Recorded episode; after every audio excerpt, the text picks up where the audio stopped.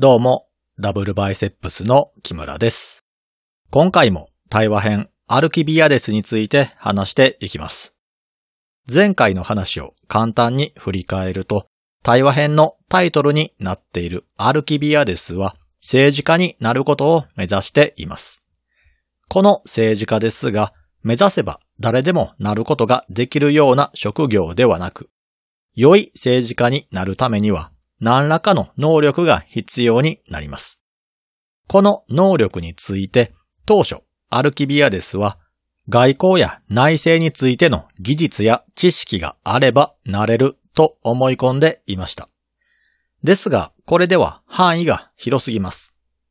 和平を結ぶのも、同盟を結ぶのも、戦争をするのも、一言で言い表せば、外交の一言で済んでしまいます。しかし、そんな広すぎる外交という分野も、ベースとなっている学問自体は限定されているかもしれません。例えば、アルキビアですが人から学んで手に入れたレスリングという技術も細かく見れば足運びや組み付き方や牽制の仕方など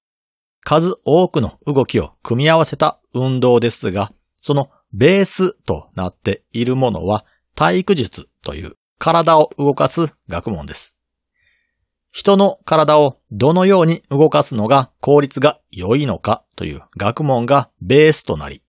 レスリングで使われている複雑な動きに発展していっています。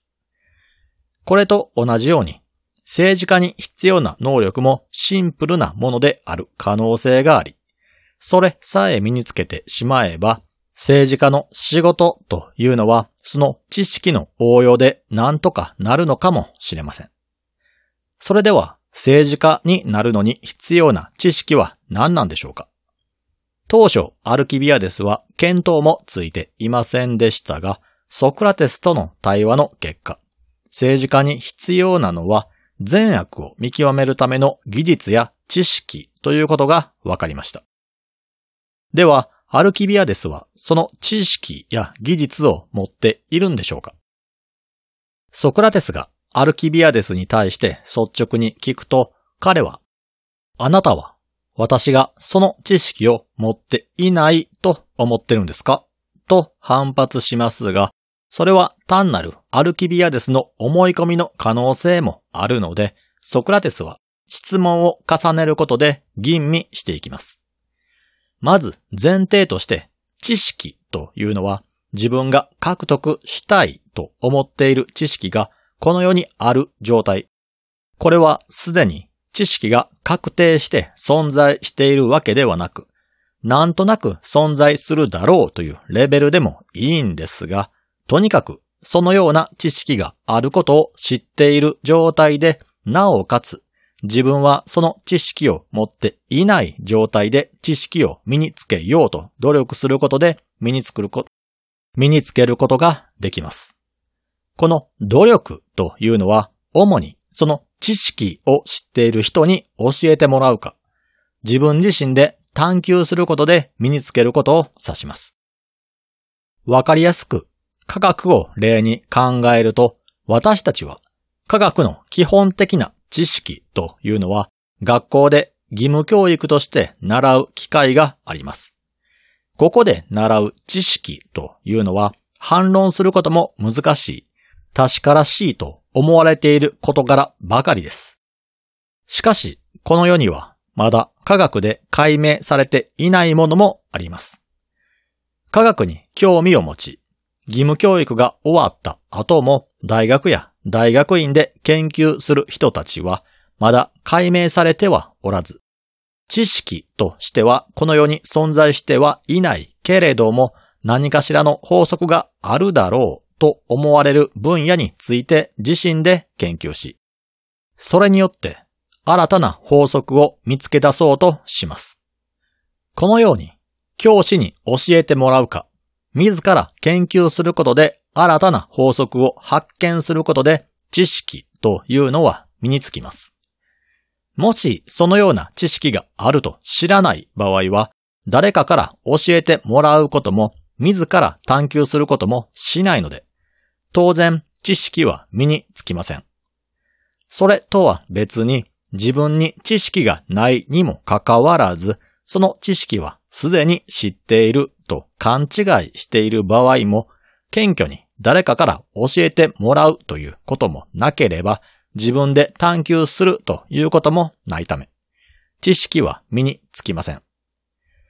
知識が身につく前提は先ほども言った通り、その知識が存在することは知ってはいるけれども、その知識を自分自身は身につけておらず、知識を身につけたいと行動する場合だけです。では、アルキビアデスにその状態、つまり善悪を見極める知識がこの世界にはあるらしいが、自分はそれを身につけてはいないと自覚している時期はあったんでしょうかソクラテスはアルキビアデスのことを少年時代から知っていますが、彼は子供時代から相手の不正を訴えるといったことを頻繁に行っていました。子供が不正を訴えるというと大げさに聞こえるかもしれませんが、簡単に言い直せば子供同士が遊んでいる最中に、誰々くんがズルをしたとかインチキをしたと言って喧嘩を始めるような感じです。このような経験は誰にでもあると思いますが、こういった場面で喧嘩を始めたり、文句を言ったりする子供というのは、大抵は相手が不正をしたことによって不利益を被ったことで腹を立て、行動を起こします。このような行動は当然ですが自分に善悪の判断ができると思っていなければできるものではありません。アルキビアデスも少年自体は自分に善悪の判断ができると思い込んでいて、というよりも実はそれができないのではないかという疑いすら持たずにいました。実際に知識を持っているか持っていないかは別として、自分は知識を持っていると思い込んでいる状態では、人はその知識をさらに得ようという努力をすることはありません。前回に取り上げた対話編、共演にも、美しさを手に入れているエロスという神はさらに美を追い求めるなんてことはしないというような話が出てきましたが、それと同じで、すでに手に入れているものを手に入れようとあがく者などいません。これは先ほど挙げた知識を得るための前提にも通じます。この指摘を受けてアルキビアデスは自分では発見しておらず誰かから教えてもらったと主張を変えます。これを受けてソクラテスは、そんな教師がいるのなら、ぜひ紹介してほしい。そうしてくれれば、私も正しい善悪の見極め方を学べるんだから、と言います。ソクラテスは自分自身で善悪の見極め方を知らないということを自覚していて、その知識がどこかにあるだろうとは思っていますが、それを知っている人に出会ったことがなかったので、そんな賢者がいるのなら、ぜひ紹介してほしいと思ったんでしょう。これに対してアルキビアデスは一般大衆から教えてもらったと主張します。この意見に対しては過去に取り扱ったメノンに登場したアニドスやソクラテスの弁明に登場したメレトスも同じような主張をしていました。彼らの主張がどのようなものだったのかというのを簡単に説明すると、一般大衆というのは何らかのアクシデントがあった際にアドバイスをしてくれるし、事件や政治などのニュースを聞いた際も持論を展開して善悪を話してくれます。今で言うと、ワイドショーで取り扱われている事件や政治のニュースなどを見たり聞いたりして、それを受けて井戸端会議やネットなどで持論を展開している人は山ほどいます。そしてその持論の多くは最終的には取り扱っている事柄に対する善悪を断言することで締めくくられます。例えば、今の政権の今の首相の方針は良いとか悪いとか、あの事件の犯人の行動は良いとか悪いといった感じで、人々は頻繁に善悪の判断をして、それを外に発信しています。このような人々の話を聞き続けることで、この世の善悪を学べるというのが、これまでの対話編に登場したアニトスやメレトス、そして今回のアルキビアデスの主張です。一見すると最もな意見ですが、では実際にはどうなんでしょうか？ソクラテスの弁明では、メレトスのこのような主張に対してソクラテスは、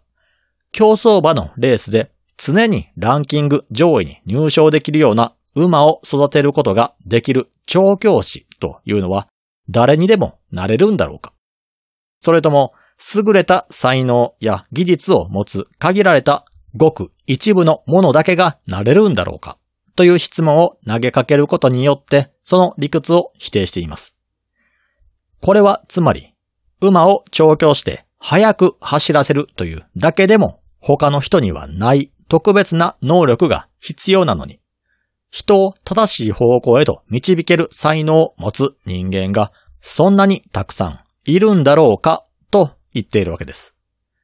もっと身近な例で言えば、プロが行うスポーツの試合を見て、ああでもない、こうでもないと監督気取りで文句を言っている人はこの世界に大勢います。では、その人たちはすべて一致した一つの答えを言っているのかといえば、そんなことはないでしょう。それぞれがバラバラのことを言っていたりします。もし一般大衆が勝利の法則を知っているのであれば、答えは一致するはずですが、それすらしません。では、その一般市民たちがプロに代わって実際に監督になったとして、プロの監督よりも実績を出せるのかというと、それは不可能でしょう。プロの監督は自分のチームを勝利に導くことだけに全神経を集中させて生活しています。そんな人に酒を飲みながらテレビを見ているだけの人がそのゲームの知識で勝てるのかというと勝てるわけがありません。これがゲームの勝敗ではなく、ものの良し悪しを決めることという真理と言っても良いような事柄になれば、なおさらです。一般市民は、そんなことについて普段考えたことすらないでしょうから、そんな知識を持っているはずがないと思われます。しかし、これに対してアルキビアですが、そんなことはないと反論します。例えば、私は今現在ギリシャ語を喋っています。この言葉は生まれた時は喋れなかったため、誰かから教えてもらっているはずだけれども、明確な人物の名前が挙げられるのかといえば、そんなことはできない。しかし、日常生活を送る中で、一般大衆たちが取るコミュニケーションを見聞きしたり、実際に話しかけられたりして覚えたということだけは確実だといったことを主張します。これは確かにアルキビアデスの言う通りで、日本に住む私たちは日本語を喋ることができますが、では、その言葉を喋れるようにしてくれた特定の人の名前を挙げられるのかといえば、挙げることはできないでしょう。親が教えてくれたという方もいらっしゃるでしょうが、確かに言葉を教えてくれた教師の一人は親かもしれませんが、普段テレビから垂れ流されている言葉が言語学習に全く影響がなかったのかといえば、そんなことはないでしょう。普段交わされている何気ない会話を日常の中で聞き続けることで私たちは言葉を覚えるため、あなたに言葉を教えた教師は誰かと聞かれれば、一般大衆に教えてもらったと答えても間違いではないでしょう。これに対してソクラテスは言葉に関しては君の言う通りかもしれないが、しかし、それは善悪を見極める知識については当てはまらないと主張します。なぜかといえば、人に知識を授けることができるのは知識を持つ者だけだからです。言葉というのは一般大衆の大半が知っているため、教えることができます。特に日常会話程度の言葉であれば難易度は低いため、母国語であれば大抵のものが最低限のコミュニケーションを取れるレベルでは習得しています。このように、みんながそれなりのレベルで習得している知識であれば、みんなから言葉を教えてもらうということは可能でしょう。では、一般大衆は母国語と同じように善悪を見極める知識を身につけているんでしょうか例えば、母国語を正しく理解している国民に向かって右の方に歩いてくれとか、あそこに見える山の方に歩いてくれといった感じで指示をすれば、彼らはその指示を正しく理解してそちらの方へと歩いていってくれるでしょう。おそらく指示を意図的に変な方向へ解釈する一級さんのような人でもない限り、素直で理解力のある人はその指示によって同じ方向に向かって歩くはずです。このように正しい知識を身につけていれば入力に対しては出力は同じになるはずです。では、先ほどから問題になっている正義を見極める知識についてはどうなんでしょうか？この知識がすでに確立していて、なおかつ一般市民が正しく理解しているのであれば、善悪の判断を委ねられた際にみんなが下す決断は同じものとなるはずです。この状態というのは、つまり裁判などで有罪無罪を判別する際には、確実に満場一致で判決が下るということです。では、実際にはそのようになっているんでしょうかこのコンテンツでは、以前にソクラテスの弁明という対話編を扱いました。この対話編の簡単な内容としては、ソクラテスが今まで論破してきた者たちに訴えられて、裁判にかけられた際に弁明を行うというものです。この対話編で行われている裁判では、約500人の裁判官の多数決によって判決が決まるんですが、もしアルキビアデスの言う通り、一般大衆の多くが善悪の判断を見極める知識を身につけているのであれば、判決は500対0で出るはずです。では実際にどうだったのかというと、結果は僅差で有罪になっています。対話編では具体的な数字は書かれていませんでしたが、30人程度の人間が心変わりをするだけで判決は覆っていたと書かれているので、票は割れていたわけです。このことからわかるのは、少なくとも半数ぐらいの裁判官は善悪の知識を身につけていなかったということです。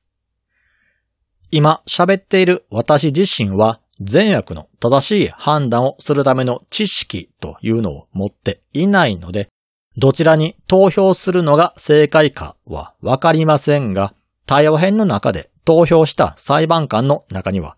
知識を持っておらず、感情に任せて投票したけれども、結果的に正しい方へ投票できていたという人もいるでしょう。そういう人を除いてしまうと、もしかすると、正しい知識を身につけている人は一般大衆の中にはいなかった可能性もあります。このことからわかることは、一般大衆の少なくとも半数は人の行動の善悪の区別がつかない。もっと悲観的に見積もるのであれば、一般大衆には一人の人間が善人か悪人かを判断する能力はないということです。人間一人についての善悪すら見極めることができない一般大衆に、果たしてこの世界のすべての事柄に当てはまるような善悪を見極める法則のようなものがわかるんでしょうかまた、そもそも論となりますが、本当に一般大衆が善悪の区別を正しく見極めるための知識や技術を持っているのであれば、法律もいりませんし、なんなら国という枠組みも必要ありません。なぜなら、先ほども言いましたが、正しい知識を身につけた状態で何かしらの判断を迫られた場合、その知識に当てはめて考えれば出てくる答えはすべて同じとなってしまうため、争いが起こりません。この争いが拡大すれば戦争となりますが、そもそも知識によって争いが起こらない状態になっているのなら、戦争も起こるはずがありません。では、実際にそんな世の中になっているのかといえば、なっておらず、なっていないからこそアルキビアデスは政治家になろうとしているわけです。このような感じでソクラテスに反論されるんですが、アルキビアデスはどうしても納得しきれません。そこでもう少しアルキビアデスに善悪の区別を見極める技術を学ぶ機会があったのかどうかについて探っていくんですが、その話はまた次回にしていきます。この番組に関するご意見、ご感想は、ツイッターでハッシュタグをつけてつぶやいてください。ハッシュタグはすべてひらがなでダブルバイセップスです。それでは皆さん、さようなら。